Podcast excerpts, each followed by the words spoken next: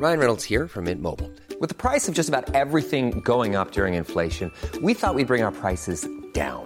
So to help us, we brought in a reverse auctioneer, which is apparently a thing.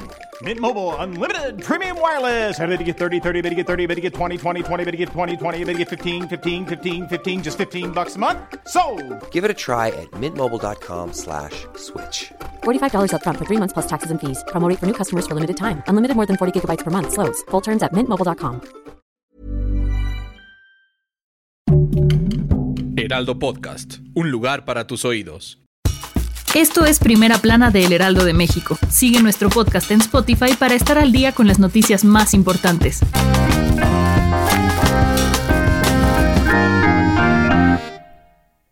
Luego de que la semana pasada se girara una orden de aprehensión contra Francisco Javier García Cabeza de Vaca por los delitos de crimen organizado y lavado de dinero, el gobernador de Tamaulipas denunció a través de sus redes sociales que solo se trata de una persecución por parte de Morena. El mandatario aseguró que no existe la orden de aprehensión y que buscará defenderse para limpiar su nombre. Ante esto, el senador de Morena, Ricardo Monreal, lanzó un reto al gobernador para que se presente ante la Fiscalía General de la República y demostrar que no hay evidencia para pedir su arresto. También dijo que el gobernador no debería tener miedo, ni esconderse en caso de ser inocente, y espera que se maneje con transparencia para que las autoridades resuelvan pronto el caso. Con información de Misael Zavala y Diana Martínez. Un grupo de activistas y religiosos abrirán un albergue en Tijuana para familias expulsadas por la violencia y el crimen organizado en Michoacán. El objetivo de la organización es que los desplazados puedan contar con un refugio seguro, alimento, acceso a medicina y ropa para que puedan buscar asilo humanitario en Estados Unidos. El lugar se llamará Albergue del Buen Samaritano y se espera que al menos 500 familias afectadas por los cárteles en Michoacán lleguen a sus instalaciones para recibir apoyo gratuito y profesional. Con información de Charbel Lucio.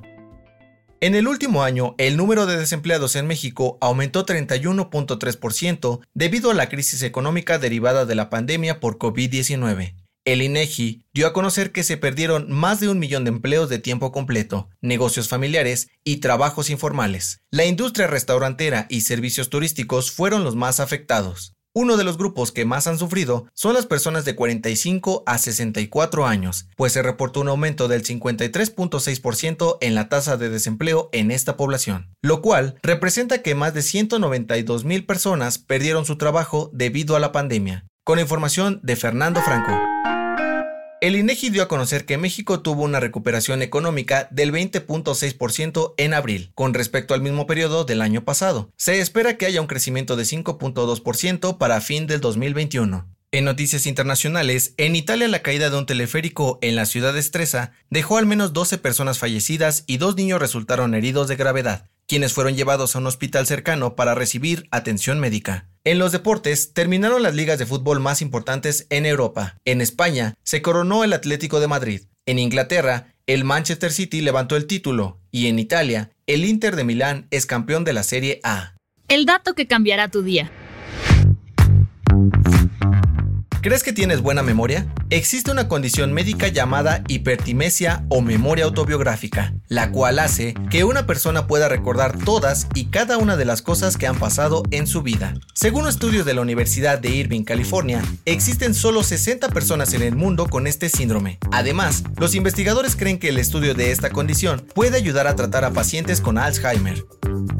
Esto fue Primera Plana, un podcast de El Heraldo de México.